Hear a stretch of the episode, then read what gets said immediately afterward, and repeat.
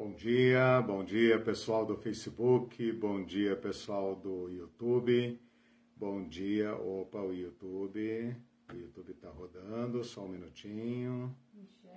Uh, bom dia pessoal do Spotify, enquanto o YouTube vai entrando no ar aqui, vamos ver.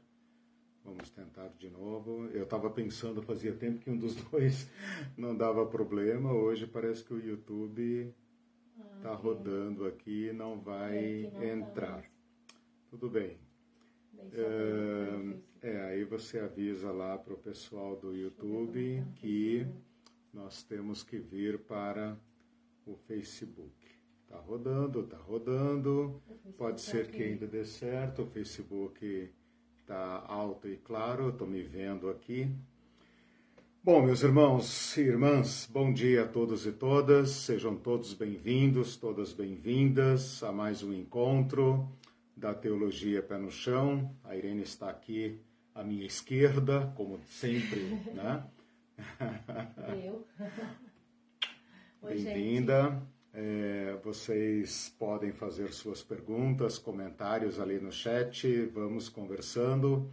Lembrem de curtir essa transmissão, porque daí os robôs do Zuckerberg entendem que esta live está sendo é, é, concorrida. e também é, compartilhem é, a live com suas em suas redes sociais, pode copiar o link e colocar em outras, em outras redes, para que pessoas tenham acesso a esse material. A gente tem procurado é, abordar temas relevantes, é, pouco é, tratados no meio religioso de um modo geral, para ser também fiel a Jesus Cristo naquilo que Jesus Cristo deu ênfase. Às vezes as igrejas e os cristãos, de modo geral, dão muita importância a assuntos raríssimos no Evangelho e não dão a devida importância a assuntos que percorrem todas as páginas dos Evangelhos. Então é também uma questão de fidelidade nós mantermos as ênfases, os pesos que Jesus Cristo deu ao seu próprio ministério, porque essa foi, sem dúvida alguma, a sua intenção. Bom, vocês conhecem a teologia pé no chão. Uh, esse nome é canônico, viu? Inspirado. Ele tem muito a ver com a nossa metodologia, com a nossa abordagem. Significa que nós queremos falar de assuntos de Deus no mundo das pessoas, aonde nós estamos. Por isso, pé no chão. Todo mundo tem o pé no chão.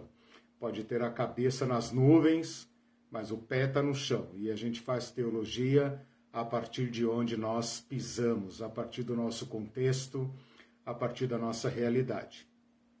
Nós temos essa página no Facebook, temos o canal no YouTube, peço que vocês nos ajudem a compartilhar, a divulgar se inscrevam, não basta assistir a aula e clicar no joinha, é importante também que se inscrevam. Nós queremos chegar a mil inscritos, porque não porque eu queira ficar famoso com mil inscritos, mas porque a partir de mil inscritos o YouTube nos dá maiores é, funcionalidades e nós podemos fazer uma transmissão melhor. Temos duas transmissões semanais, uma ocorre nas sextas-feiras, às 20 horas, cursos menores, mas porém é, que, que tratam de temas muito relevantes. No momento estamos estudando nomes e títulos de Jesus, já estudamos oito e vamos estudar aí mais dois e quem sabe mais quatro, né? a quatro no total, obviamente. Eu não vou entrar em dezembro com ninguém. Em dezembro todos estarão dispensados para suas próprias atividades e interesses. E aos domingos fazemos cursos maiores, mais longos, e neste ano estamos estudando Igreja e Reino de Deus. Uh, o tema da igreja é exclusivamente a partir das palavras de Jesus, que são poucas a respeito da igreja e uh, depois, então, sobre reino de Deus, uh, até o, a metade do ano foi o que nós fizemos. E na última aula do primeiro semestre, nós estudamos uma tentativa de relacionar estes dois temas. Eu tenho dito em todas as aulas, mesmo que você nunca tenha parado para pensar no reino de Deus, mesmo que sua igreja nunca tenha pregado sobre isso, nunca tenha explicado, mesmo que você nunca tenha parado para pensar neste problema, qual é a relação nesta pergunta, né? Qual é a relação entre igreja e reino de Deus? O modo como você, sua igreja, pratica a sua fé é uma resposta consciente ou não de como você entende o reino de Deus. Por isso é tão importante nós gastarmos tempo meditando sobre esse tema. É claro que na igreja, nos sermões de domingo, não dá muitas vezes para tratar temas complexos. Né? Ali o povo quer um sermão rápido e raso, para consumo imediato, não precisa nem embrulhar, né? É para comer agora. Segunda-feira ele já não já nem lembra mais do que comeu no domingo à noite. Mas ainda assim, considerando que Jesus é um mestre, um professor e que nós somos discípulos e que o evangelho é uma mensagem, nós não temos escapatória a não ser uma reflexão aprofundada sobre as palavras de Jesus. Por isso, então, nós estamos aqui e a partir desse de agosto, depois de um breve recesso, nós uh, levantamos problemas a respeito do reino de Deus, porque não é um tema fácil. Se fosse fácil, seria de domínio comum, mas não é. Então nós levantamos diversos problemas com respeito a onde está o reino de Deus. O reino de Deus já veio, está vindo, virá. O reino de Deus tem a ver com o mundo físico, real, ou tem a ver com o mundo azul dos anjos. O, o reino de Deus é aqui? Se é aqui, abrange apenas o nosso coração, a nossa interioridade, então o reino de Deus tem apenas uma dimensão intimista. E por causa disso, nós o vivenciamos apenas a partir de orações e práticas espirituais?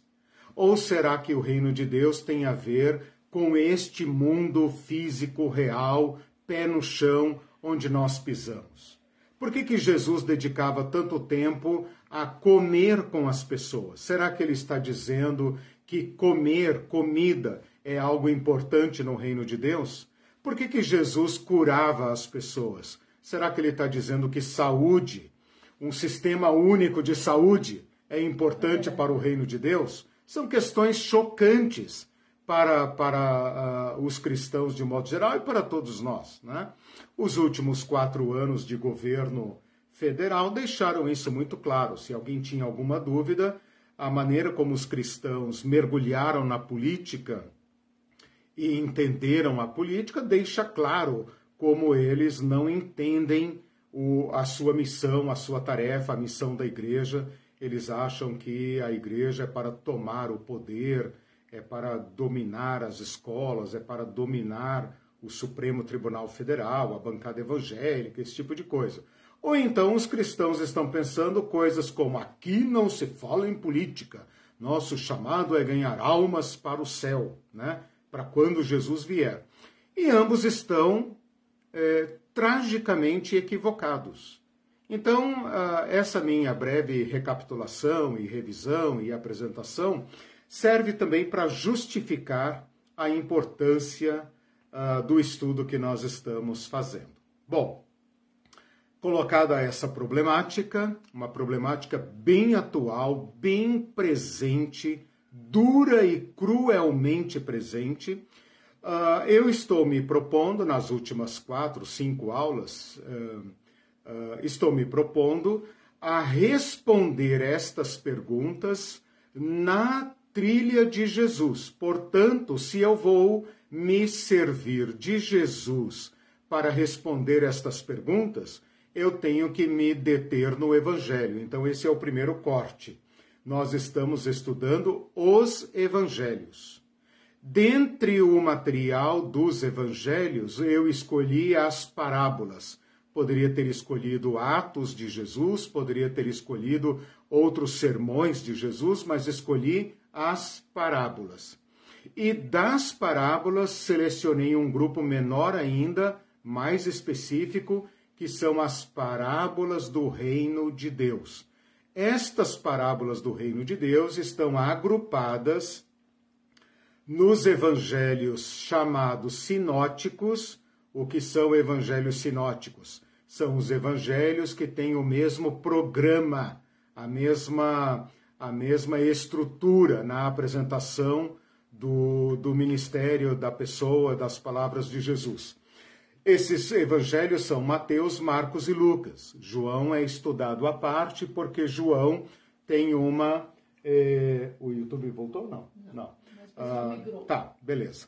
Ah, o João é estudado à parte porque ele tem uma abordagem específica. Tudo bem, não vamos estudar isso agora, mas em Mateus, Marcos e Lucas, os três evangelhos uh, agrupam estas parábolas em sessões específicas. Claro que tem exceções, né?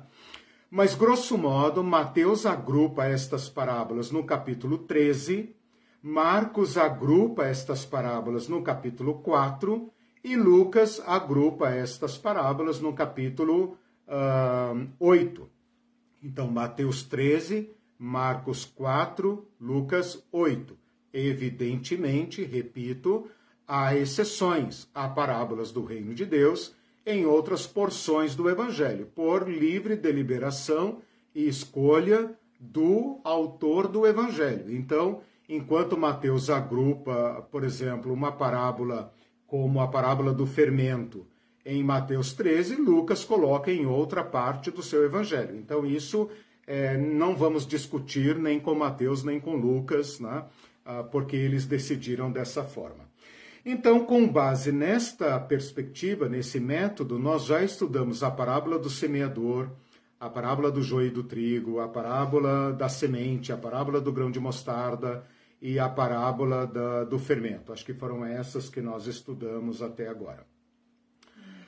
Você poderia pensar, caramba, Eliseu, você não está dando muita volta para discutir um tema tão específico? Bom, o que eu estou propondo aqui, e isso é muito importante, é interpretar estas parábolas como explicações do reino de Deus. Então, eu sei que você conhece a parábola do semeador, parábola do joio do trigo, parábola do fermento, e cada pregador, cada professor faz com elas o que bem entende. Tudo bem. É. A, a, alegoria é a alegoria ela tem esse risco, né? Como ela fala por meio de figuras e Jesus não interpretou todas as parábolas, então você pode pegar, por exemplo, a parábola do fermento e interpretá-la como você bem entender, né? Só que isso é uma traição uma traição hermenêutica à intenção de Jesus, e não apenas de Jesus, também do autor do Evangelho, que nos deu a dica da interpretação. Qual é a dica da interpretação? A que compararei o reino de Deus. O reino de Deus é semelhante a. Portanto, qualquer interpretação da parábola que não resulte numa explicação a respeito do reino de Deus é uma deturpação do sentido da parábola. Você pode fazer isso? Pode. Eu não estou aqui para dizer que não pode. Apenas seja honesto e diga, meus irmãos, eu estou fazendo uma interpretação particular, né? Por minha conta e risco da parábola. Não foi isso que Jesus quis dizer, entendeu? Mas eu vou usar a mesma figura que ele usou para dar outro significado. Então é uma questão honesta, né? Quem está ouvindo lá, o aluno, o membro da igreja, o aluno da escola dominical, pelo menos vai saber, ah, bom, então eu posso interpretar de outra forma, né? O problema é que às vezes o pregador, o pastor, o professor, ele dá carteiraço espiritual, né? E ele ameaça os crentes a não ousarem interpretar de forma diferente daquilo que o Espírito Santo colocou no coração dele, entendeu? Mas, irmãos e irmãs, isso não cola, tá? nós temos livre acesso às Escrituras, ou então não seríamos protestantes, para dizer o mínimo. Bom, vamos lá então hoje, depois dessa longa introdução, acho que todo mundo já entrou no, no trilho, né? Uhum. Uh, depois dessa longa introdução, eu separei hoje, então, na aula passada nós falamos da parábola da panificação, que é a única, Sim. né, a parábola do fermento, que está no teve conjunto. Até receita, Teve né? até receita, a Irene. É, eu fiz uma propaganda aqui da Irene e tal. Quem sou, quiser saber sobre fermento lento, fermento natural, né? Tinha nome? Tinha nome o nosso fermento ou não? Você não chegou a colocar tinha, nome, né? Ele morreu é... antes de ser batizado. Não, tinha, não, tinha. morreu eu... antes de ser batizado, Não tadinho. era Antônio, Antônio era do... Ah, não, mas não, eu não lembro. Não tinha, lembro, tá vendo? Olha que desnaturada. Matou o fermento. Matou o, filho. matou o fermento dela, a muda, e ainda não lembro o nome. Bom, gente, hoje então nós vamos para um outro conjunto de parábolas. Eu fiz aqui uma categorização, até uma categorização é, não muito boa, mas agora é tarde para mudar. Eu fiz uma categorização pelas figuras que Jesus usou. Então eu usei, por exemplo, a categoria parábolas da agricultura, que foram aquelas da, do semeador, do joio do trigo, do grão de mostarda, etc., porque todas elas estão situadas no campo. A, a, parábola da aula passada eu situei como de padaria, porque ela trata de pão e fermento, então eu tratei como panificação, embora seja uma parábola só. E hoje eu quero tratar de parábolas que eu poderia chamar de parábolas dos bens ou dos valores, que são, ah, na aula de hoje, duas. Pode ser que na próxima aula eu inclua ah, a parábola dos talentos, para ficar dentro desta categoria de bens e valores. Né? uh, porque eu estou trabalhando por categoria, então vamos assim, né? Mas hoje, então, eu quero estudar com vocês duas micro parábolas. Micro parábolas. Pequeninas como a parábola do fermento. A parábola do fermento tinha um versículo né, em Mateus e dois em Lucas, que na verdade equivale a um. Uh, uh, e hoje eu quero estudar com vocês duas parábolas, parabolinhas, né? Uma que tem um versículo só e outra que tem dois versículos. E nós vamos estudá-las é, em conjunto, porque parece que elas ah, foram colocadas lado a lado, ou na sequência, melhor dizendo, intencionalmente pelo autor, Mateus, porque elas estão apenas em Mateus, ah, para serem lidas juntas. É mais ou menos como queijo e goiabada, né? A, a intenção é que você leia-as na sequência. O próprio texto mostra isso. Do que é que eu estou falando? Estou falando da parábola do tesouro escondido, que está registrada em Mateus capítulo 13, versículo 44, e estou falando da parábola da pérola preciosa que está na sequência. Mateus 13, 45, 46. Então, aqui na minha Bíblia, a, a, que é a revista e atualizada, diz assim: O reino dos céus, olha aí a marca de uma parábola do reino de Deus.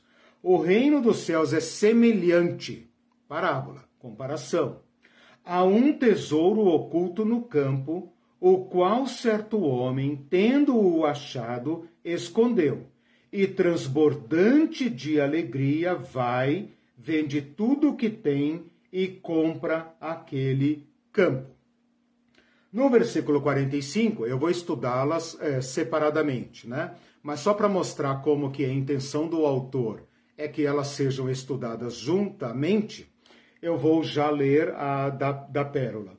O reino dos céus é também semelhante no original, é, é, parece que tem uma palavra, novamente o reino dos céus é semelhante. Então, essas conexões mostram que a intenção do autor era uh, que elas fossem lidas juntas, mesmo que Jesus talvez não as tenha falado na sequência. Então, independentemente de como e quando Jesus contou estas parábolas, a intenção do autor é claramente que elas sejam lidas em conjunto. Então vamos lá. O reino dos céus é também semelhante a um que negocia e procura boas pérolas. E tendo achado uma pérola de grande valor, vendeu tudo o que possuía e a comprou. Se você colocar estas parábolas uh, uh, lado a lado, né, você vai observar que elas têm muita coisa em comum. Na primeira você tem um tesouro oculto, na segunda você tem uma pérola de grande valor. Uh, na primeira você tem um homem que uh, encontra por acaso um bem uh, de valor inestimável. Na segunda, ao contrário, você tem um homem que procura. Voltou? Um homem que procura o, o bem Uh, ambos encontram e tomam a mesma decisão. Na primeira está enfatizada a alegria, na segunda não, está subentendida. Mas se você comparar a, a última frase das duas parábolas, elas são iguais, que é vende tudo o que tem, a segunda fala tudo o que possuía e comprou aquele campo, e na segunda comprou aquela pérola. Então, são parábolas que podem sim ser lidas em conjunto, porque elas vão nos transmitir, por figuras diferentes, a mesma lição. Tudo bem? Então, nós estamos estudando a parábola do tesouro escondido e a parábola da pérola para especificamente colhermos respostas ao nosso problema qual é o nosso problema? Qual é o problema que está guiando esta aula? O problema que está guiando esta aula é nós queremos entender o reino de Deus e a nossa relação com ele, como nós participamos dele, como ele se presentifica, como ele se. Nossa, inventei uma palavra agora, né? Nossa como ele, se eu falar se apresenta, é pobre, né? É. Como ele se presentifica, ou seja, ele se atualiza, ele se concretiza. Ou então nós vamos cair no mesmo erro de esperar o reino dos céus das nuvens, do futuro ou daqui de dentro. E aí, meus irmãos, é mais do mesmo, né? Ninguém vai sair do lugar.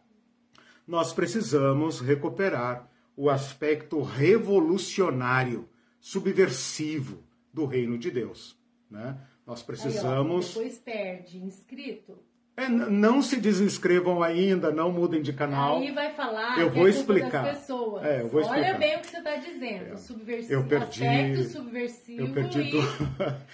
eu perdi duas inscrições essa semana. Oh, meu Deus do céu. Em de aumentar, oh, Jesus, ajuda aí. Bom, gente, vamos lá então. A parábola do tesouro eu vou, eu vou explicá-las separadamente porque elas contêm elementos próprios.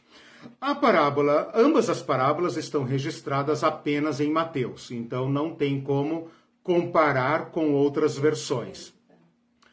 Para ser um pouco é, atrevido, eu repito aquela informação que o Evangelho de Tomé, que não tem na sua Bíblia, irmão, irmã, nem na Bíblia dos católicos, nem em nenhuma Bíblia ocidental, né? No Evangelho de Tomé, que é um evangelho razoavelmente bom, talvez o melhor dos evangelhos eh, não canônicos, né? porque tem muito material em comum com os nossos evangelhos. Né? Uh, ele tem uma parábola semelhante a esta do tesouro. Mas eu não sei se ele tentou corrigir a parábola ou se ele se uh, inspirou em outras fontes. Eu nem vou lê-la aqui porque uh, ela, ela diverge muito da, da forma canônica. Né? E também esta ideia de enterrar tesouro no campo aparece em outros uh, ensinos rabínicos. Por quê? Porque uma parábola, uma alegoria, normalmente ela vai usar os atos comuns.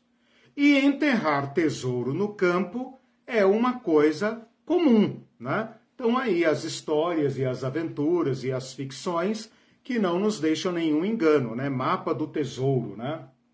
Os piratas que roubavam, uh, roubavam é, bens de todo lugar e daí escondia o tesouro numa ilha e aí fazia um mapa, e daí todo mundo queria achar o tesouro e tal. Então, numa época em que você não tem sistema bancário, não tem um sistema financeiro organizado, estatal, seguro, não tem banco, não tem poupança, tem muita guerra, tem muita ruptura da legalidade, era de certa forma comum que as pessoas escondessem seus bens ou enterrassem seus bens uh, no, no, campo, na terra. Né? A arqueologia agradece, né? É por causa disso que tanta coisa tem sido encontrada até hoje, porque o dono morreu, não contou o segredo para ninguém, e os arqueólogos fazem a festa uh, desenterrando bens que foram uh, escondidos no campo.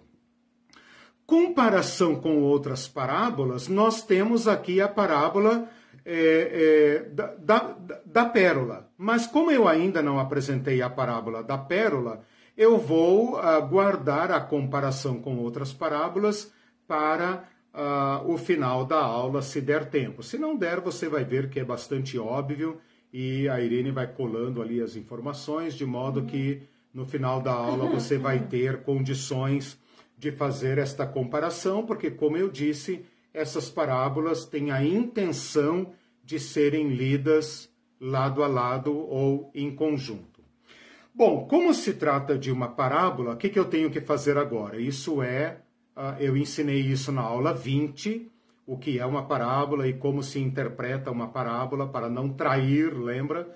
Para não trair a parábola, como é que nós interpretamos a parábola. Né?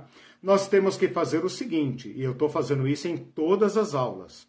Nós temos que fazer o seguinte: nós temos que identificar nesta parábola as figuras, os personagens, os objetos, as ações. E depois, para interpretar a parábola, porque a, o objetivo de Jesus não é tratar sobre tesouro. O tesouro é apenas uma figura, um meio para falar do reino de Deus. Então, no final da parábola, nós temos que botar o tesouro de lado, porque é uma figura, botar o campo de lado, porque é uma figura, e ficarmos com o reino de Deus. Se no final dessa aula a gente não chegar ao reino de Deus, então a parábola não foi devidamente interpretada. Então vamos lá, nós temos que identificar as figuras, os personagens e as ações. E depois, como Jesus não nos deu a interpretação desta parábola, nós temos que tentar interpretá-la e aí eu conto com vocês, né? Eu vou dar aqui o meu palpite uh, de acordo com a melhor pesquisa possível, né? Uh, tanto das parábolas anteriores como de diversos autores que eu li ao longo da semana, a Irene é testemunha, né? Uhum. Que eu gasto muitas horas lendo, pesquisando. Uhum. Ele nem me ajuda no jardim. Não fico, é, não fico satisfeito, boto um monte de livro de lado, falo, esse cara não falou nada com nada, não explicou uhum. nada, e vou atrás de outros e tal, até tentar achar alguém que satisfaça. Às vezes acho interpretações erradas e tal, mas boas, porém erradas, né? E mesmo assim, é, e mesmo assim, não, não, e mesmo assim, elas ajudam a gente a achar o caminho certo. No final, se eu lembrar, se a Irene me lembrar, eu vou mostrar para vocês um autor famoso, muito famoso no estudo de parábolas, mas que tem uma interpretação radical, né? E que neste caso e em outros casos ele age muito academicamente, muito corretamente, mas por causa dos seus próprios princípios ele chega a conclusões consideradas, e eu concordo com essas considerações equivocadas. Mas o caminho dele é tão bem feito que vale a pena, até para que você não cometa o mesmo erro. Né? Então o estudo serve para isso também. Uhum. Bom, gente, os elementos dessa parábola são muito simples, a parábola é muito curta. E os elementos dessa parábola, se você ler a parábola, não precisa concordar comigo, mas se você ler a parábola, a parábola começa ali, ó. O reino dos céus é semelhante a. O que vem depois de semelhante a são as figuras. Um tesouro. Então, o primeiro elemento que você tem nessa parábola é um tesouro, e aqui está eh, dito que esse tesouro está oculto. Se esse tesouro estivesse no banco, se ele estivesse na superfície da terra, se tivesse, sei lá onde, na sua casa, no porão e etc. Não diz nada disso. Diz que ele estava oculto no campo. Então, o segundo elemento que nós temos aqui é o campo. E aí nós entendemos que ele está enterrado. Bom, se está enterrado literalmente ou se está oculto de outra forma, embaixo de uma pedra, numa caverna, etc., não está dito e também não importa. O que importa é o primeiro elemento é um tesouro oculto, o segundo é o campo e o terceiro é o certo homem que a gente não sabe quem é, não sabe o que ele está fazendo no campo, né? No campo que não pertence a ele, e ele, então aí vem os verbos, né? Ele acha e esconde. é interessante. Ele acha um tesouro oculto, estava uhum. oculto. Ele acha. Terreno baldio, será? Não, é, é de um homem que ele compra. Ah, né? Então, o terreno tem dono. Boa, boa pergunta. Nossa. Ah, boa pergunta. Tem um elemento oculto aqui que eu não quis explorar, é. que é o dono do campo. Uhum né? É o dono do campo. naquele caso que você disse que nem todos os detalhes Exatamente. da parábola é, Exatamente. interessam. Exato. E isso é importante para a interpretação. Exatamente. Porque às vezes você vê pessoas pregando que eles colocam é, peso onde isso. não há peso. Isso, aí está transformando a parábola em alegoria. Na alegoria, Exato. todos os Essa elementos têm interpretação. Na parábola, não. O que interessa na parábola, isso é matéria da aula 20 o que interessa na parábola é a moral, é o final. Sim, né? Depois que você chega ao final, você pode descartar os elementos.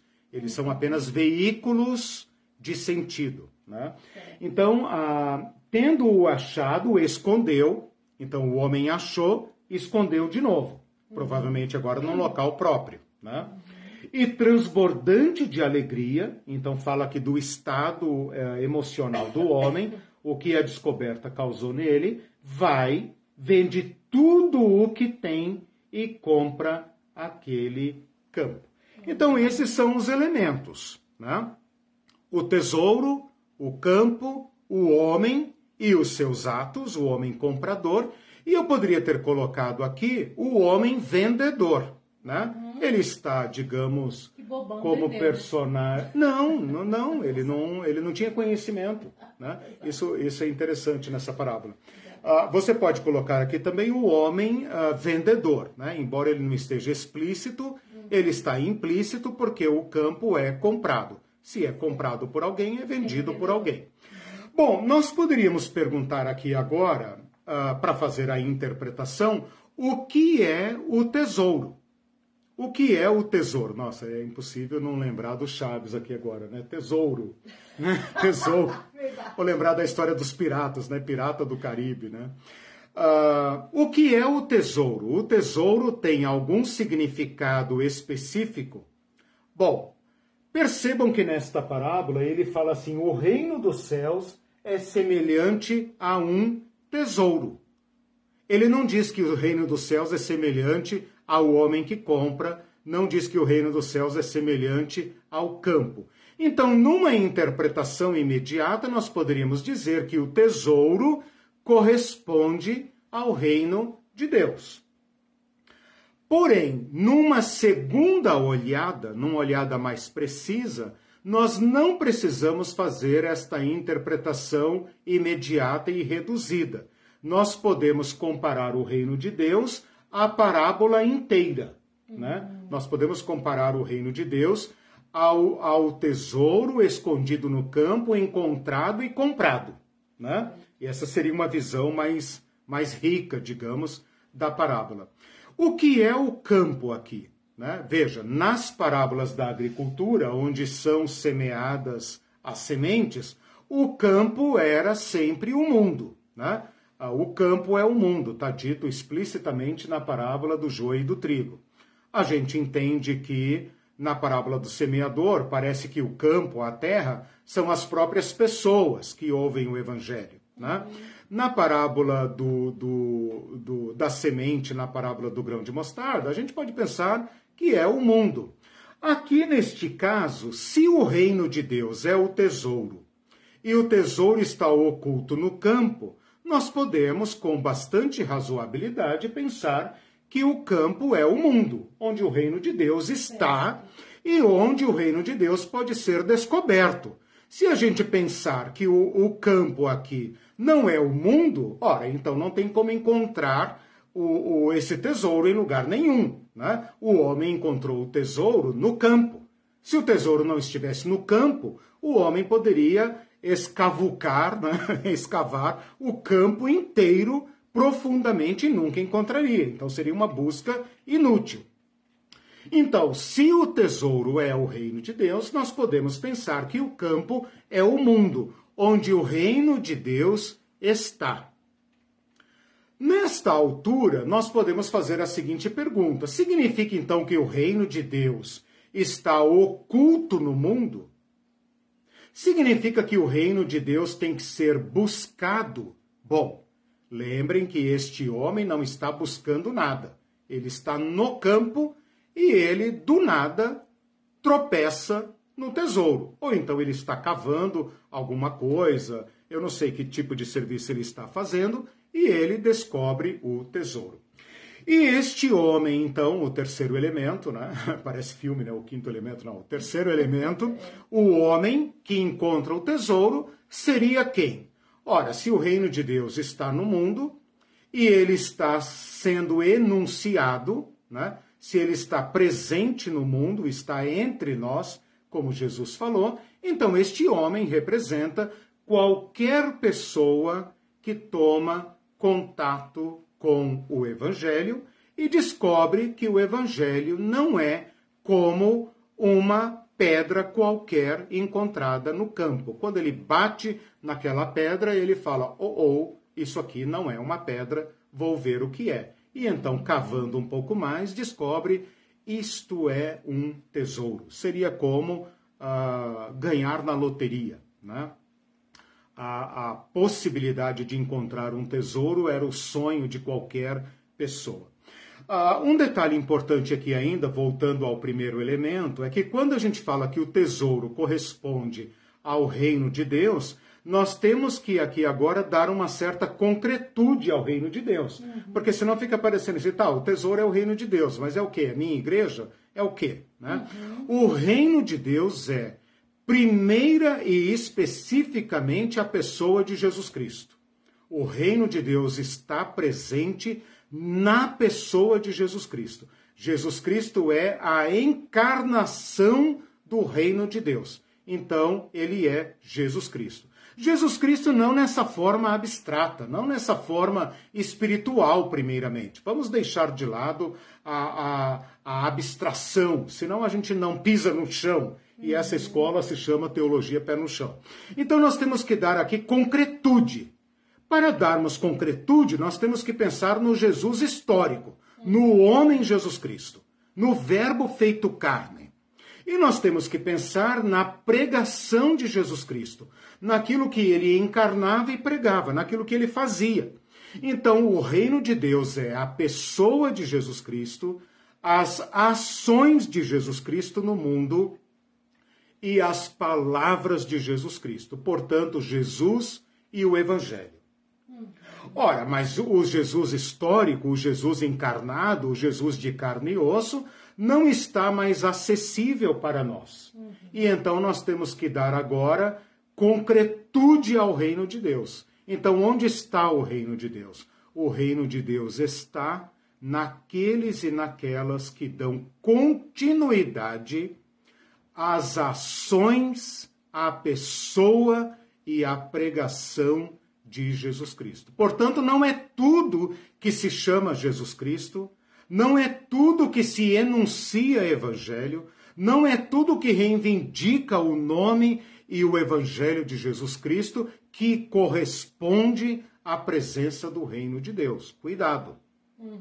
Não é porque a igreja se chama universal do reino de Deus que ela é o reino de Deus. Pode ser parcialmente, pode não ser parcialmente. Não sou eu que vou dizer. Uhum. Né? Mas que o reino de Deus tem que ter concretude, e essa concretude tem que estar ligada a Jesus Cristo, disso não há dúvida. Sim.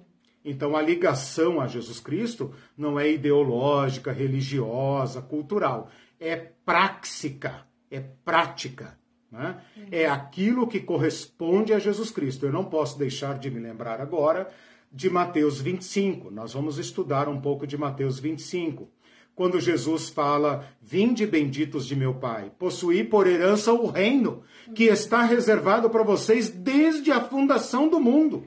E essas pessoas vão ficar surpresas, mas o quê? É com a gente que você está falando? Nós nunca te vimos, cara, nunca te demos pão. E Jesus vai dizer: Não, vocês são meus. E os outros que adoravam a Jesus Cristo, mas só Jesus Cristo espiritual, e não enxergavam Jesus Cristo no pequeno, vão dizer: Jesus, Jesus, nós aqui. E Jesus vai dizer: Apartem-se de mim, não tenho parte com vocês, não vos conheço.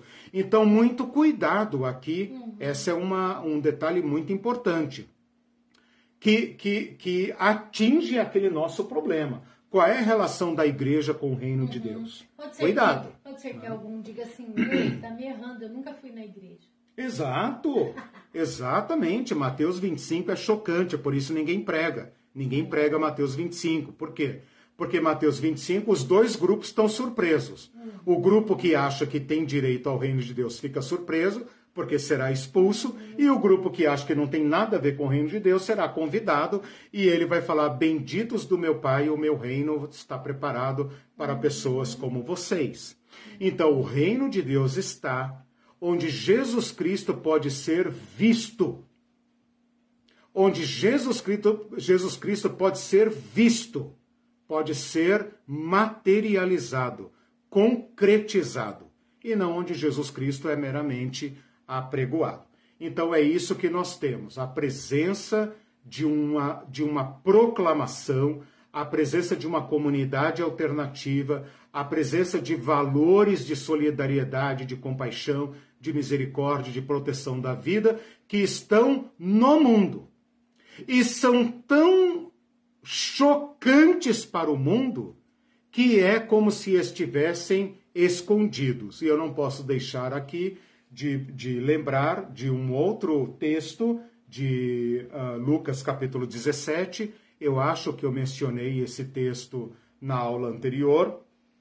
Quando os, os fariseus perguntam onde está o reino de Deus e com que aparência vem o reino de Deus, eles queriam achar o reino de Deus. E Jesus fala: o reino de Deus já está entre vocês. Uhum. E algumas pessoas já descobriram e vocês continuam no campo errado, né? Vocês estão procurando outra coisa, uhum, né?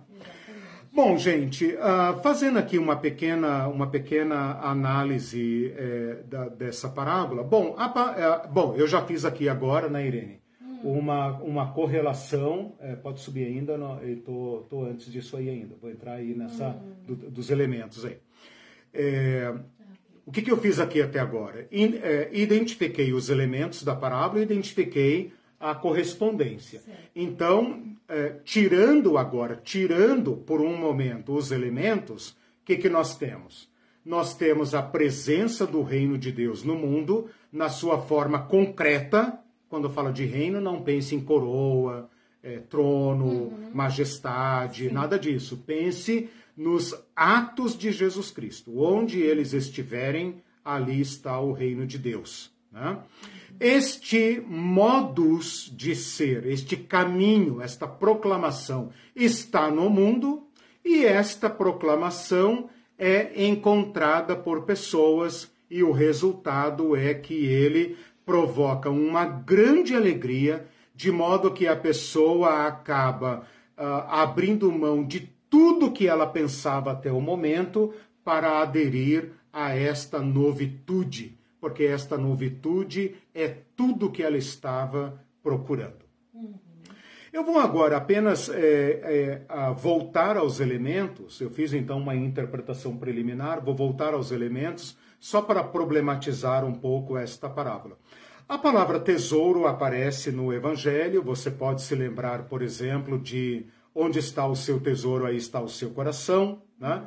Então, enquanto nós, nós é, ocidentais, modernos, urbanos, não pensamos em termos de tesouro, a não ser lá na turma do Chaves ou a não ser em, em, em ficção, né? em historinhas e fábulas e piratas e etc. No mundo anterior, a palavra tesouro ela é muito concreta.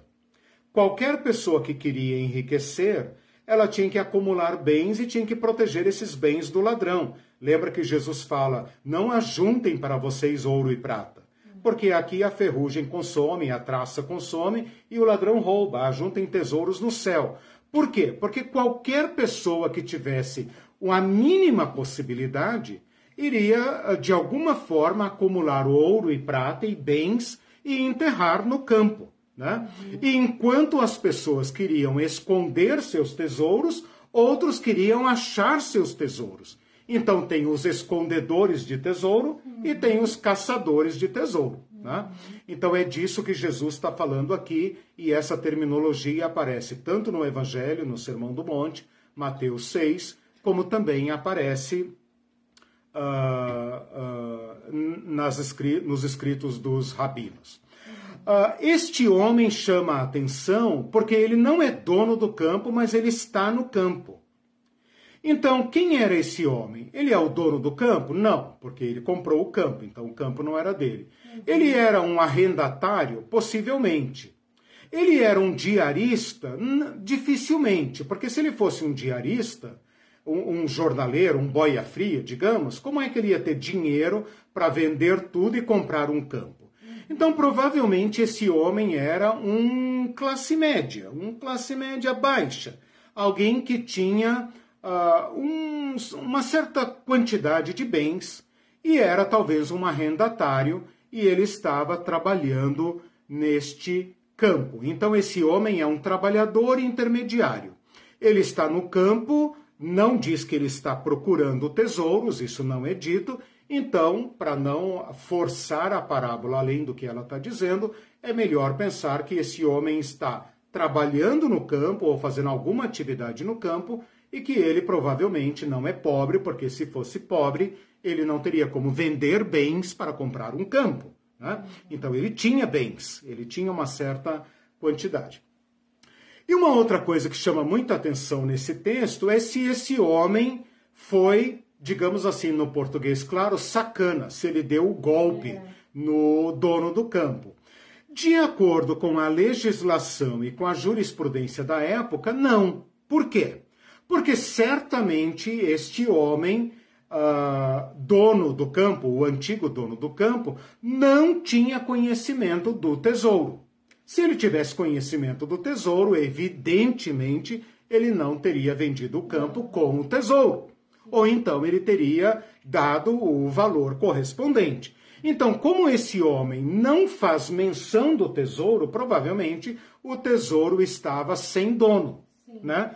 E de acordo com a legislação e de acordo com a jurisprudência dos rabinos, este homem só seria dono do campo e daquilo que ele tem no campo.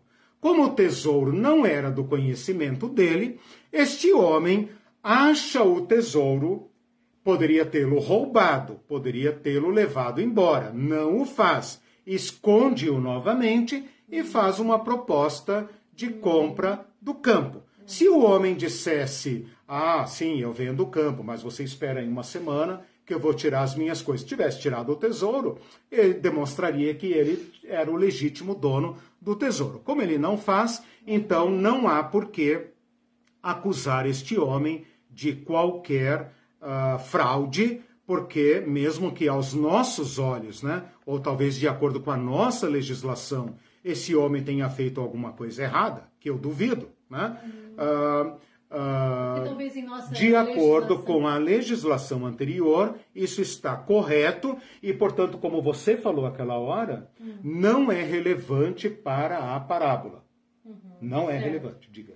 Não, talvez na nossa legislação que, o que está na, na terra pertence a, não sei, né, hoje pertence, seria diferente. Mas talvez. por outro lado, por outro lado, uh, vamos supor, você compra um campo e depois você descobre que naquele campo tem é, ouro, tem diamante, sei lá, ah. né?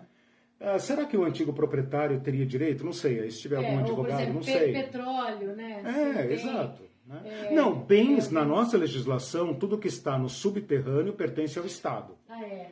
o, o que você tem, isso tem bastante no Nordeste, né?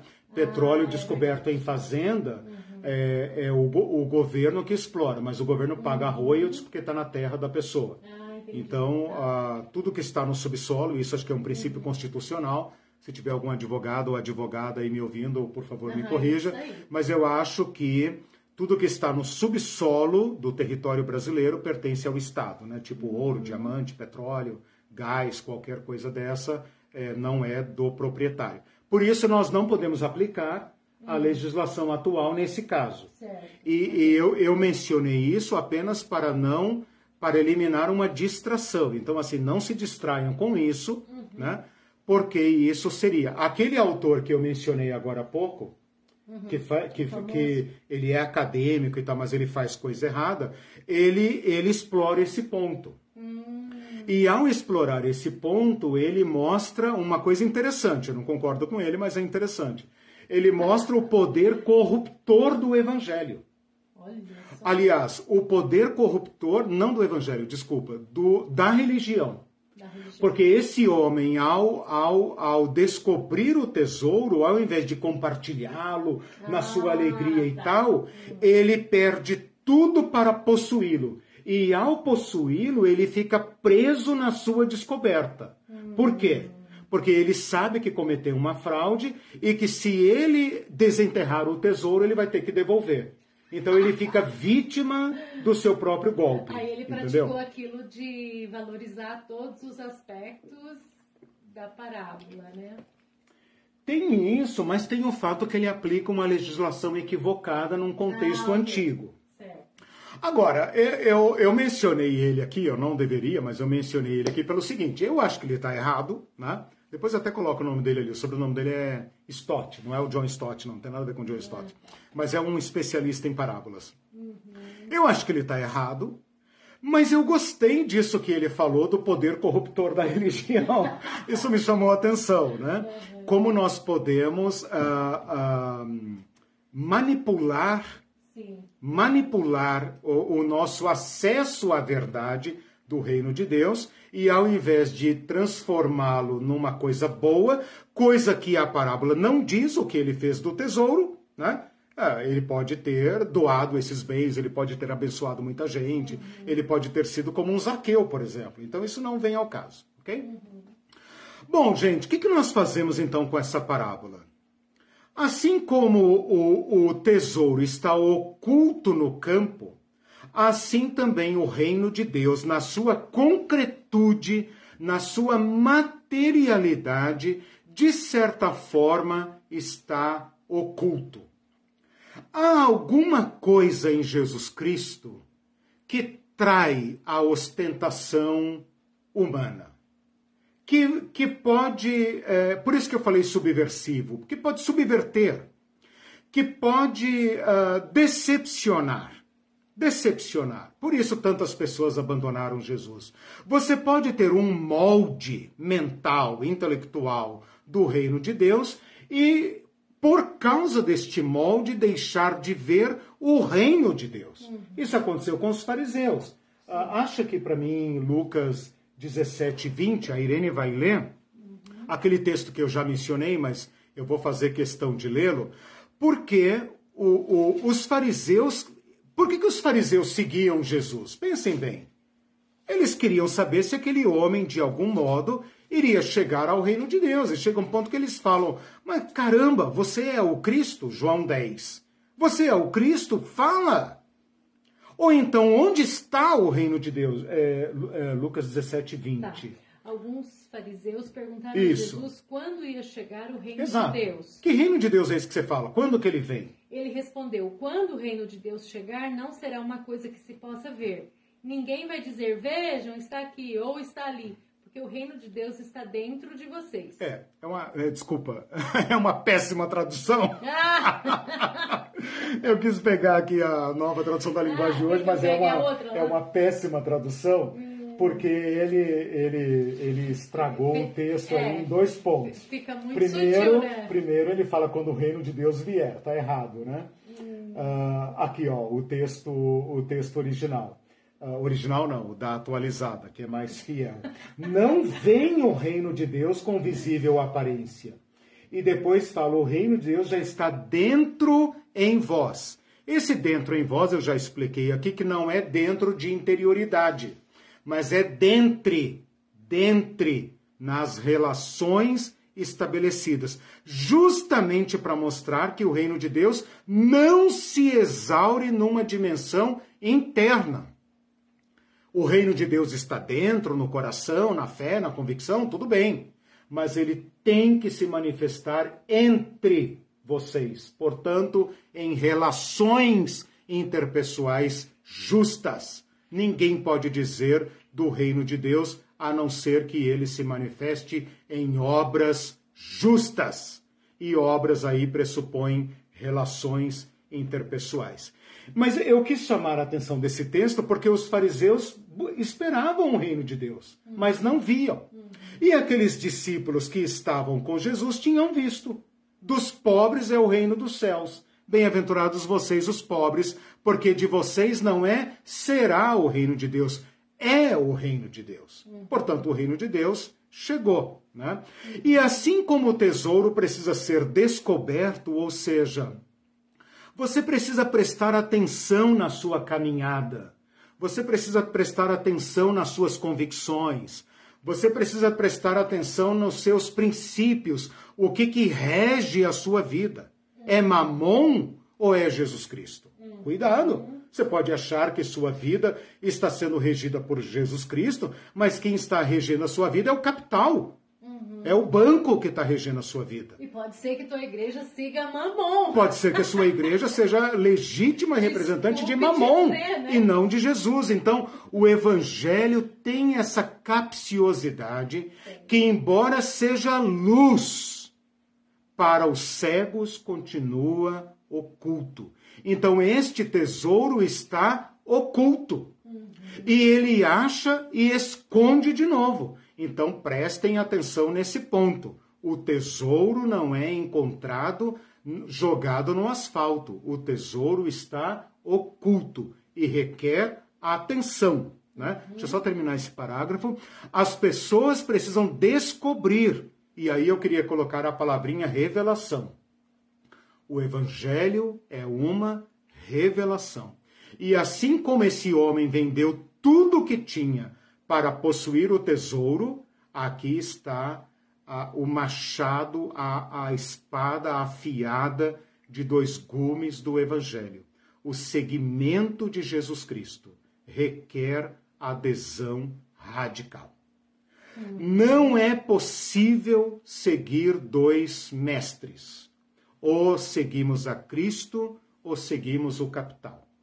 E esta ponderação, este cálculo que o homem fez de vender tudo o que tem, lhe permitiu fazer este cálculo. Ele vai e vende tudo o que tem e vem e compra o campo. Parece uma loucura, mas na verdade é o melhor negócio que alguém poderia fazer. Aos olhos de todo mundo, o idiota estava comprando um campo. Uhum. Para ele próprio, ele estava comprando um campo com um tesouro incomparável. Uhum. Melhor negócio da vida. Sim. Você fica falando contra o capital, você ah. vai perdendo a ah. resistência aqui. Ó, ah. tá é mesmo? Tá caindo é, hoje. É. Segura aí. Segura aí que eu vou falar da pérola. Eu queria. Espera não, espera aí. Ah. É, a nossa advogada aqui ah, respondeu. Ah, sim. A Ildes, ela disse sim, é princípio constitucional. Isso. Tudo que está no subsolo pertence à União. Legal, obrigado. Tá vendo? É, o Teologia Pé no Chão também é cultura. Obrigado, é, E depois tem um comentário é. bacana do, do Elton. Ah, sim. Quer ler já?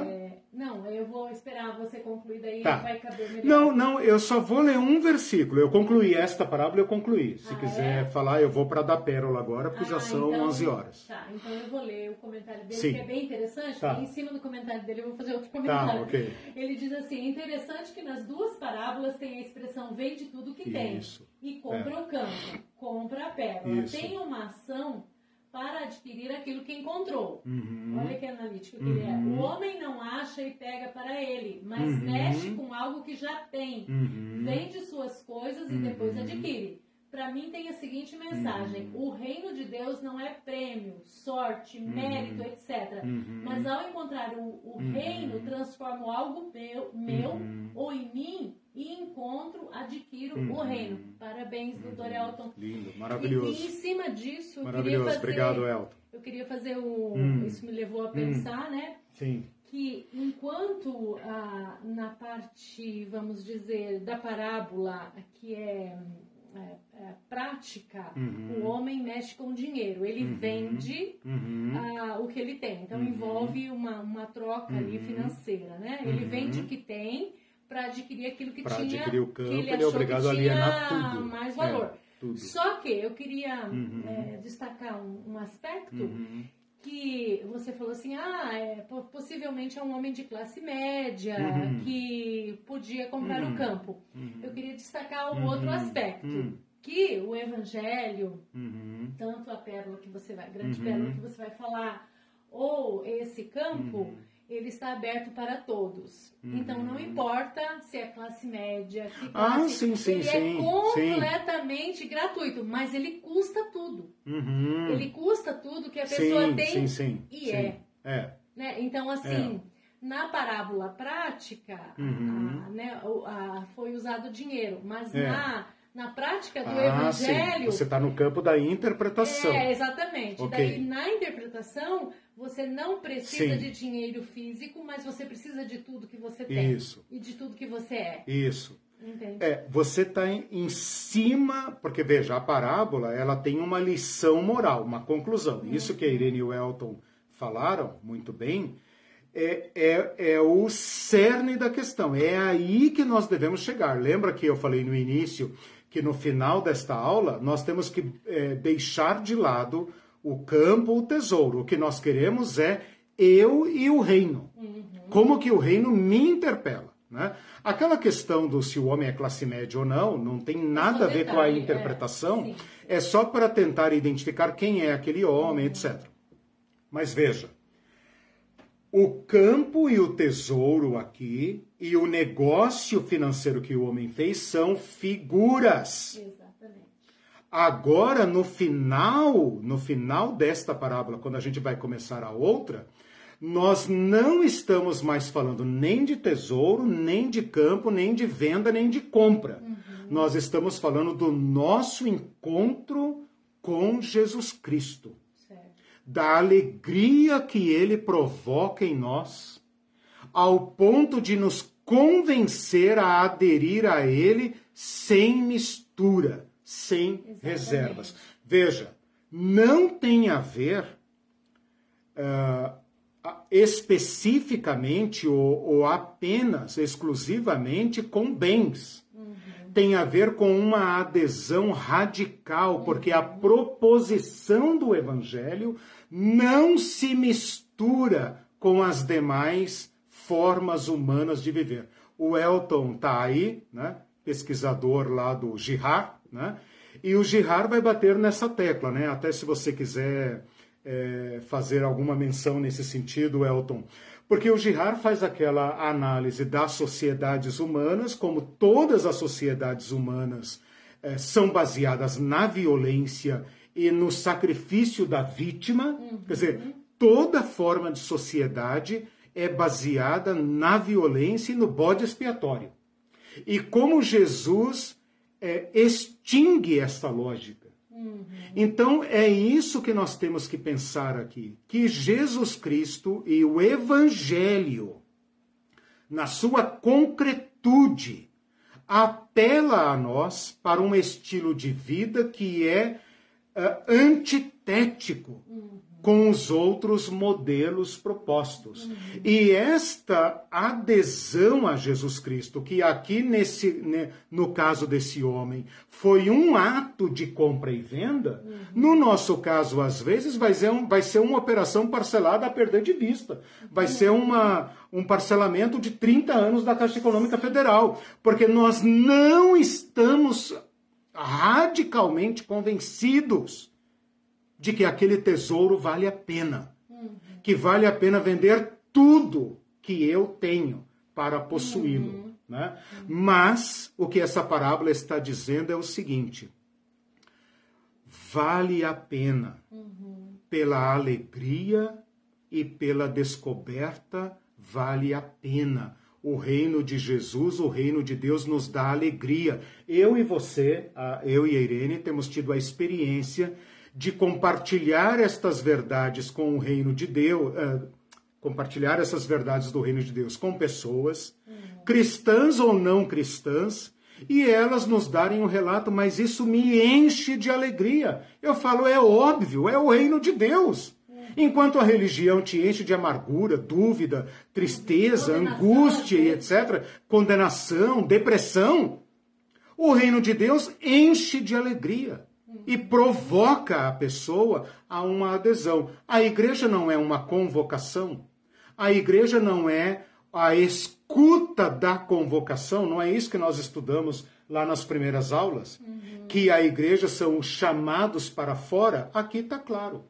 Esse homem ouviu o chamado uhum. e foi, e foi, né? E ele então passa imediatamente a fazer parte da igreja.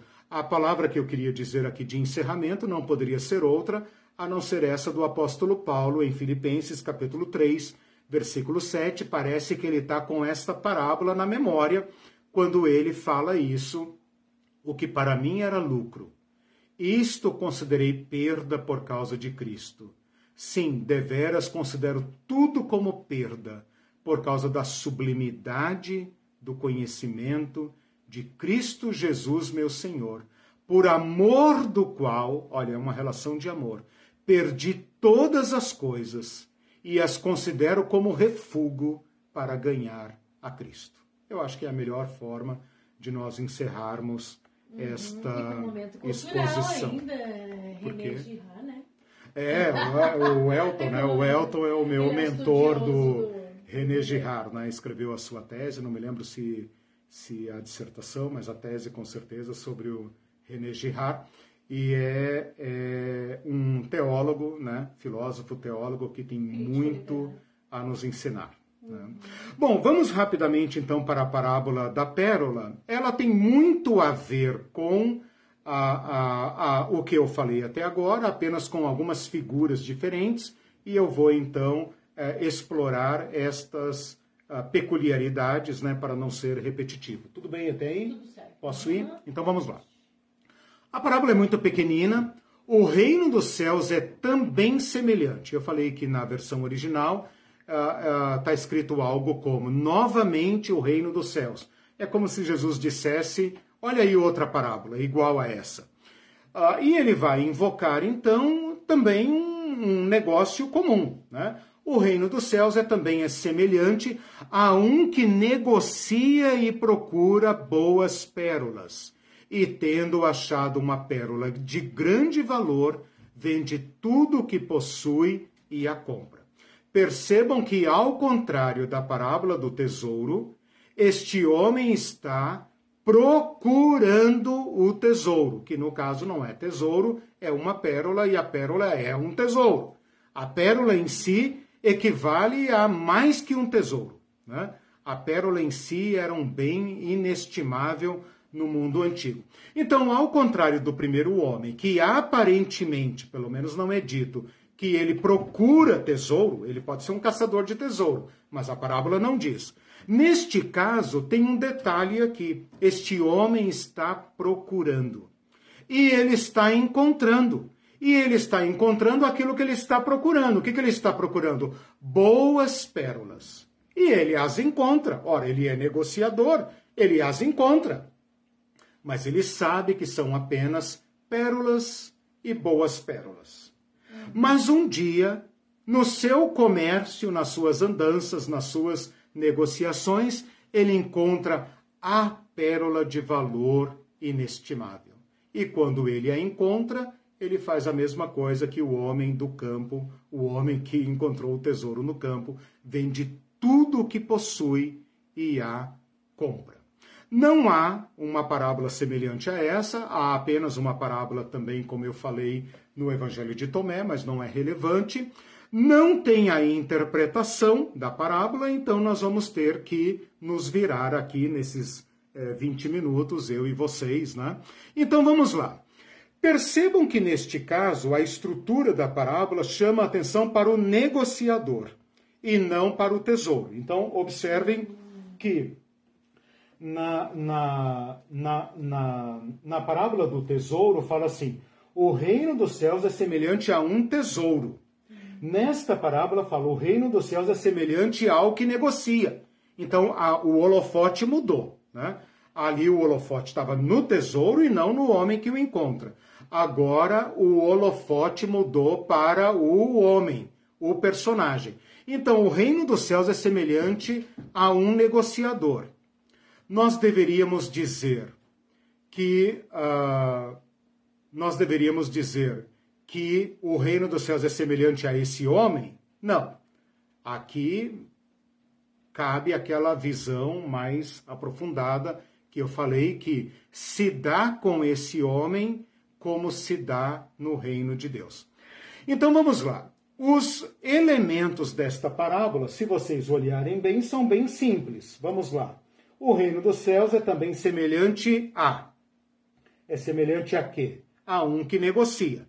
Então, o primeiro elemento desta parábola é um negociador e que procura boas pérolas. Então, qual é o segundo elemento desta parábola? Pérolas, no plural. Boas pérolas.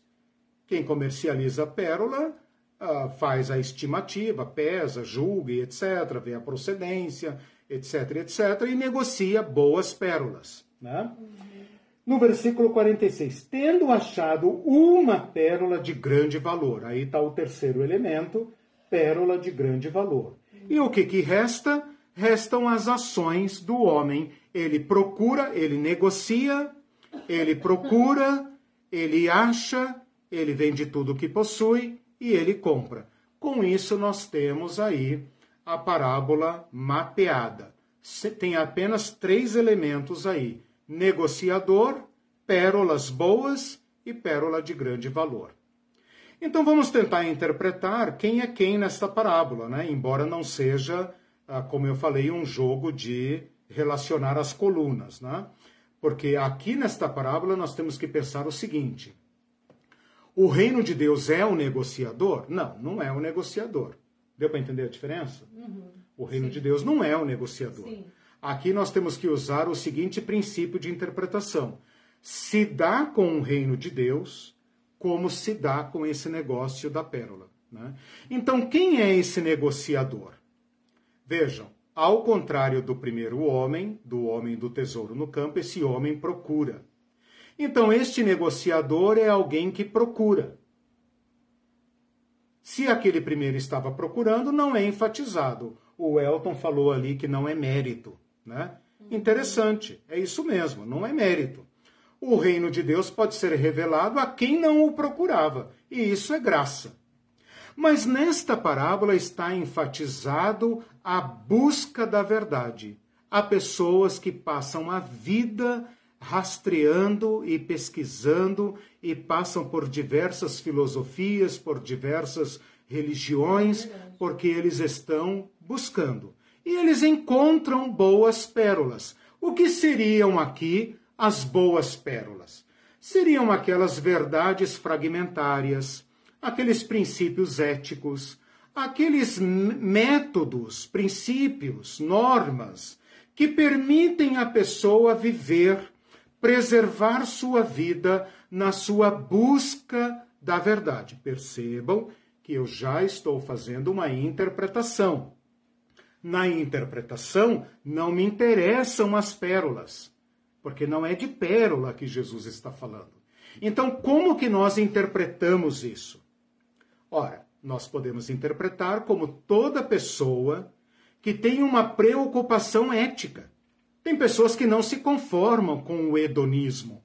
Elas não se conformam com apenas, é, como diz a música lá do Boca Livre, né? Viver, casar, morrer, e viver, como é que é, na sala de jantar e não sei o quê, né? Com a vidinha do cotidiano. Eles não se conformam com isso.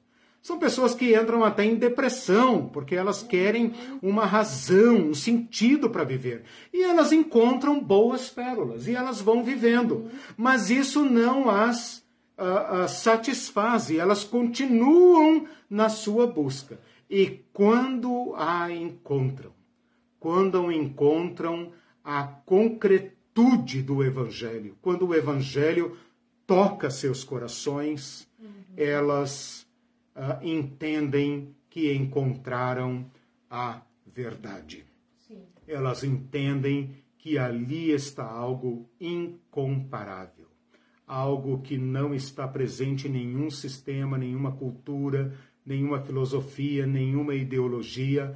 Ali ela encontrou a pérola de grande valor.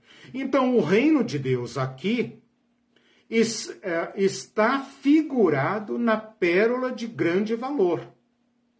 E as boas pérolas estão figuradas nestas verdades fragmentárias, essas que vão dando pequenos sentidos à vida, né? A solidariedade, o amor ao próximo, o cuidado, etc, etc, mas que ainda não satisfaz o coração da pessoa. Ainda não não é aquilo. A pérola é boa, eu pago tanto por ela, mas eu vou continuar a minha busca.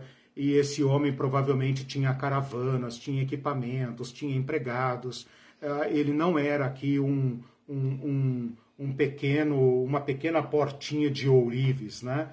A, a, a palavra usada aqui é de alguém que de fato viaja mesmo, que anda, que peregrina buscando. Então ele representa estas pessoas que têm aquela fome, sede da verdade e que Jesus prometeu que elas encontrariam, que elas seriam satisfeitas. Né? Bem-aventurados vocês que têm uh, fome, sede de justiça, porque vocês serão fartos. Então, esses são aqui os elementos da parábola.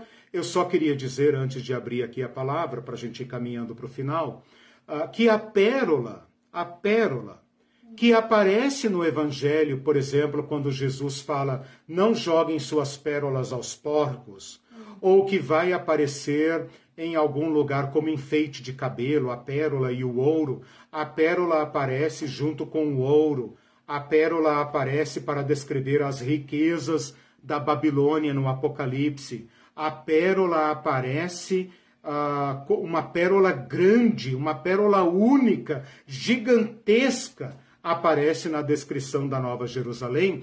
A pérola era uh, no, no mundo antigo mais valiosa do que o ouro. Então aqui Jesus usou a imagem mais uh, um, valiosa dentro do ideário do, do, do povo comum uh, da época.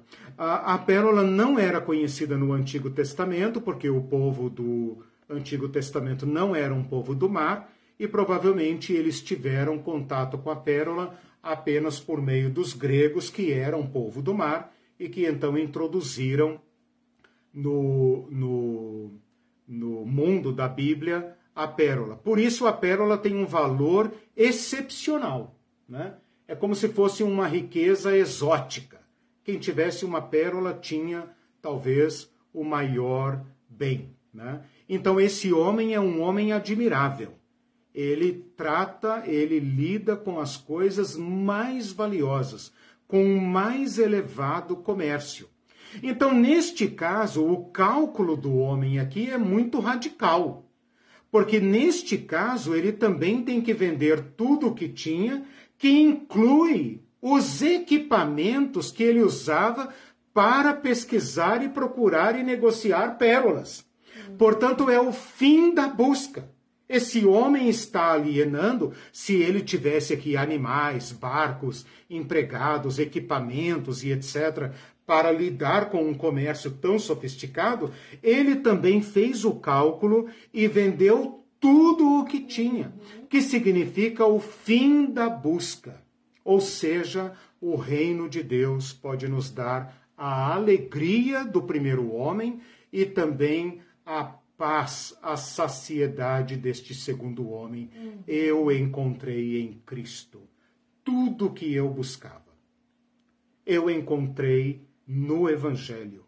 No Evangelho eu encontrei a solidariedade, o amor, a compaixão, a graça, o amor que eu buscava, o senso de verdade, o senso de valor. Tudo isso eu encontrei no homem, uh, no, no homem Jesus, no Evangelho uh, na prática do reino de Deus. Então é esta verdade arrebatadora que Jesus promete transmitir por meio do reino de Deus. E isso deve levantar para nós uma crítica. Se a nossa vidinha cristã está enfadonha, sem graça, chata, meio bocejante, meio, como é que falam os adolescentes, meio tédio, né? Uhum. Ah, esse tédio e tal. Olha, meu irmão, talvez você ainda não encontrou a pérola de grande valor, uhum. né? Você está apenas negociando umas perolinhas aí, né? É. Continue buscando, né? Continue buscando, talvez para nós que já somos cristãos, Jesus talvez queira que a gente entenda a parábola da pérola, dizendo: vocês ainda estão aí com essas quinquilharias, negociando, procurando e tal. Mas Jesus prometeu que quem busca encontra, aquele que procura acha, né? E, e que se a gente procurá-lo de todo o coração, nós o encontraremos. Então eu acho que a parábola nos leva nessa eh, direção. Aquele que busca, encontra. Né? Eu, eu ah, lembrei de um versículo aqui: busquem, pois, em primeiro lugar o reino de Deus, e nele vocês encontrarão tudo. Uhum. Busquem em primeiro lugar o reino de Deus, e nele vocês encontrarão tudo. E no mesmo Sermão do Monte, busquem e acharão, porque o que busca, encontra.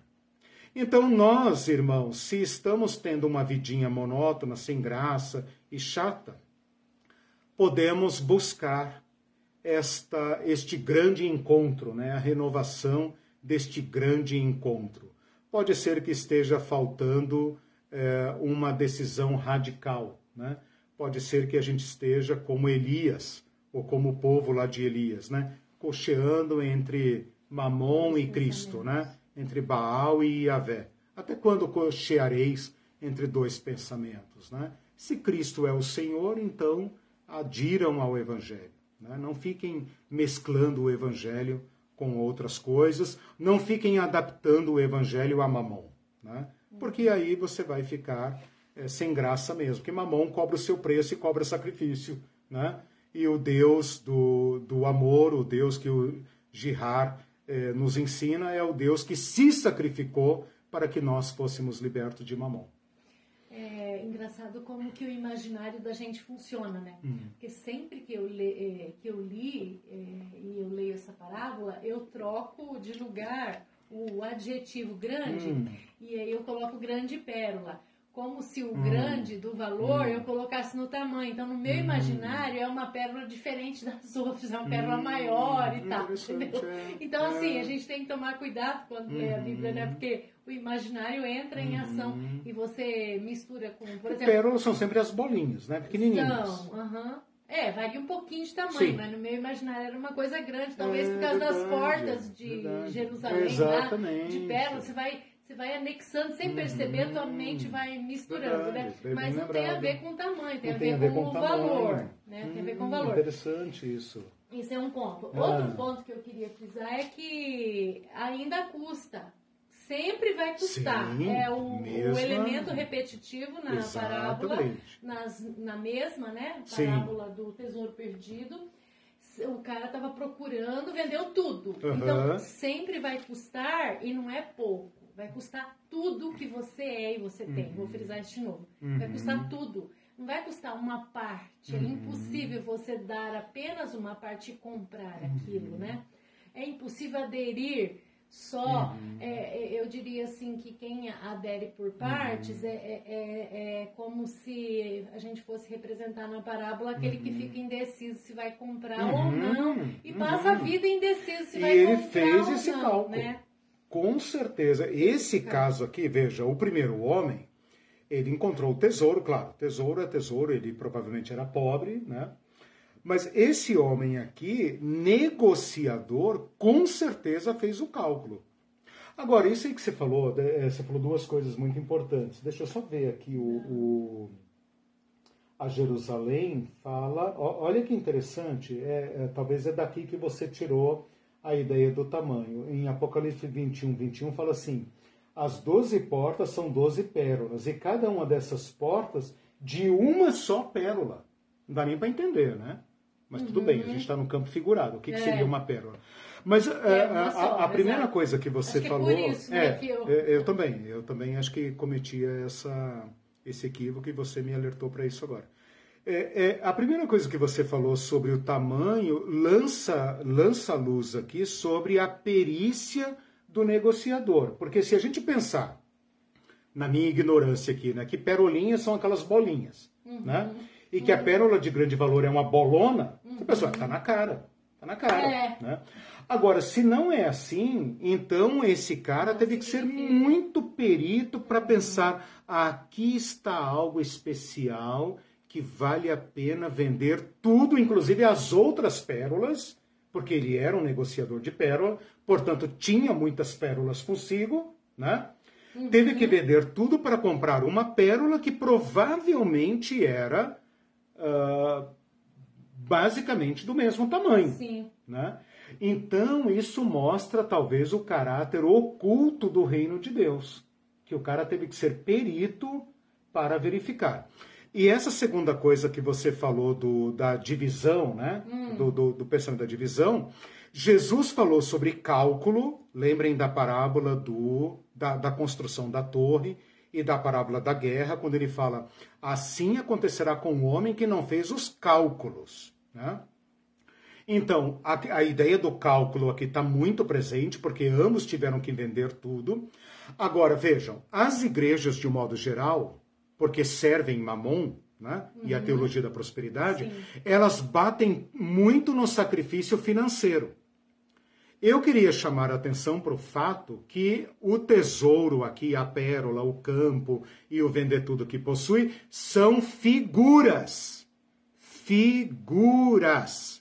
E que não é de dinheiro que se trata, mas de coração. Do coração, dos afetos porque há muitas pessoas que fazem grandes sacrifícios financeiros porque estão visando um bem uh, material superior. E aí é fácil dar um carro para ter dois. É fácil não, mas é compreensível. Né? Então não se trata de bens, se trata de algo superior aos bens, que são os afetos, o coração o, o, onde está o vosso tesouro, aí está o seu coração. E o que Jesus está dizendo é uma adesão do nosso ser inteiro e que indiretamente vai tocar os nossos bens. Mas a igreja capitalista enfatiza o sacrifício financeiro. Né? Se você quiser qualquer coisa e tal, pague meu irmão, minha irmã, tem que pagar. Né? Tem que fazer sacrifício financeiro. Se você não fizer sacrifício financeiro, essa é a teologia do, do, do Edir Macedo. Você tem que fazer sacrifício, né? Aquela mãozinha torta assim, tem que fazer sacrifício. Não fizer sacrifício, né? Tal. O que, que você tem que sacrificar no altar e tal? Isso é baboseira, né? É. Pura baboseira. Exatamente. Falta de interpretação da parábola. Porque você pode fazer um sacrifício, mas você não, não dá a sua Ele vida. ama dinheiro, é. ele é bilionário. É, exatamente. Ele você ama pode dinheiro. tirar um anel do dedo. Ah, visando um bem maior. E, e doar. Claro, mas a tua claro. vida não está ali. A lógica é capitalista. A tua ideologia, a tua. Claro, você inteiro não pode claro. fazer isso não está ali. Então não confundam essas parábolas com investimento financeiro. Uhum. Não confundam. São figuras. No final da parábola, o que, que nós queremos? No final da parábola, nós queremos o reino de Deus. E aí, meus irmãos, nós temos que pensar o seguinte: o que é o reino de Deus? Vou voltar ao início da aula. O reino de Deus é Jesus Cristo. Mas Jesus Cristo, Jesus Cristo, uhum. sua pessoa, suas ações, seu caminho, sua mensagem que continua nos desafiando. E às vezes nosso coração fica endurecido, nossos ouvidos surdos, nossos olhos cegos, e nós não vemos o que está diante de nós e continuamos agarrados aos nossos às nossas finas pérolas, vai. Mas o que está diante de nós é a pérola de valor inestimável. Né? Uhum. Então eu acho que essas parábolas é, são as mais difíceis para mim são muito duras, elas me confrontam é, é, sem anestesia, né? porque é como se, através destas parábolas, Jesus estivesse me interpelando para me dizer, Eliseu, em que você coloca o seu coração? Qual é seu bem uhum. supremo? Uh, pelo que você está disposto a sacrificar os seus segundos valores? Né? Onde o reino de Deus está travado na sua vida? O que é que está entristecendo? Veja, esta parábola falou da grande alegria. E eu não posso deixar de lembrar aqui do jovem rico. Vai, vende tudo o que tens, vem, eh, dá aos pobres, vem, me segue e terás um tesouro no céu. O que, que Jesus fez com o jovem rico? Aplicou a parábola. Descobriu onde estava o coração dele e falou: tá aqui, é isso que te falta. Quer ser perfeito? Vai e faz isso. E o jovem então foi e vendeu e com grande alegria veio e seguiu Jesus. Não, afastou-se triste então, tem certos uh, chamamentos de Jesus Cristo que nos entristecem. E vocês e nós todos seremos tentados a dizer: Senhor, isso também, isso me impede de aderir ao reino. E a gente se afasta triste, porque uhum. a gente não quer uh, negociar as nossas pequeninas pérolas, uhum. né? A gente não quer vender nossos poucos bens, falando em termos figurados para possuirmos o reino uhum. de Deus. Porque você tem que entregar tudo, né? É.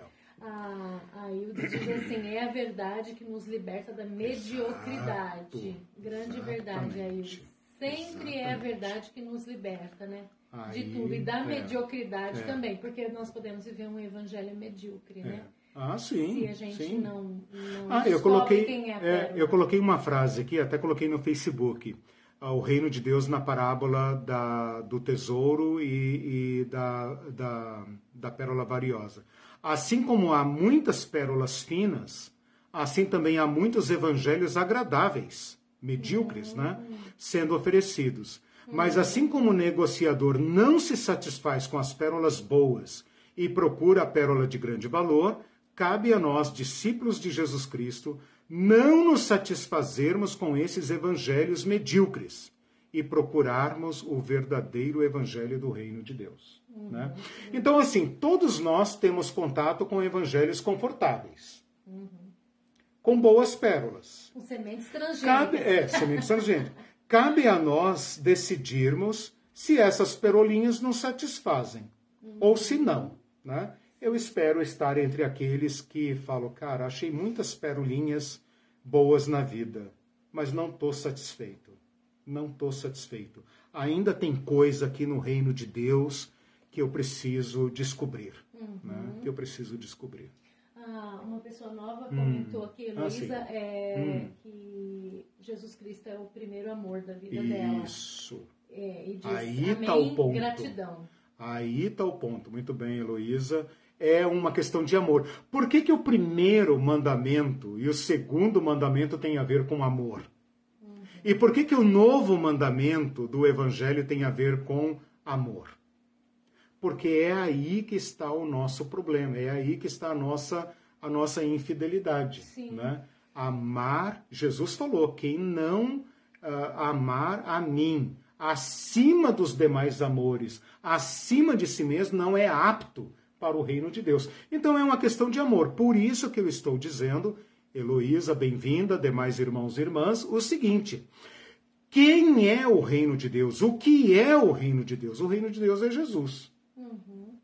Jesus é o reino de Deus. É Jesus, seu caminho, suas ações, uhum. sua sua mensagem. Portanto, independentemente do que a, o que a sua igreja diz, e pensa, e permite ou não permite. Se é em amor a Jesus Cristo, vá firme. Uhum. O Porque o amor é eterno. Vir, não, já veio. Já veio. É Jesus Cristo. É, eu queria concluir com um comentário hum. da Rosana, ah. é, que a gente comentou da música. Ela disse: já que o Teologia Pé no Chão é também cultura, a é. música citada é Panis et Circenses, composta Do... por Caetano e Gil, gravada por mutantes, boca livre outros. Ah, maravilhoso, legal. diz assim, legal. mas as pessoas da sala de jantar uhum. estão ocupadas em nascer. Nascer, morrer. Vi... E morrer. É, é, é. então, Exato. elas estão então, ocupadas presas no isso, cotidiano. É. Presas no cotidiano é. e talvez não tenham tempo de procurar sim, a grande sim, pérola, sim. o tesouro escondido, né? É. Mas existe uma, é, uma nesse caso, de valor é, sim, escondido. nesse caso, veja, a questão do mérito. Neste caso, a, a, a, o reino de Deus está aí para todos, né? Para aquele que estava no campo trabalhando e de repente meteu a enxada e bateu no tesouro, né? Então o reino de Deus vem de graça, mas ele também vem aquele que o procura, né? Então é, pega todo mundo, né? Todo mundo é, é, é um buscador nesse sentido, né? Com certeza aquele homem no campo queria encontrar um tesouro, só não imaginava que o tesouro estaria ali é, debaixo da terra e das pedras. Bom, meus irmãos, uh, Deus abençoe todos vocês. Gente. Que tenham uma semana abençoada. Nós nos vemos na sexta-feira. Tchau, tchau para vocês. Boa Bom semana. domingo, tchau, boa tchau. semana. Beijos.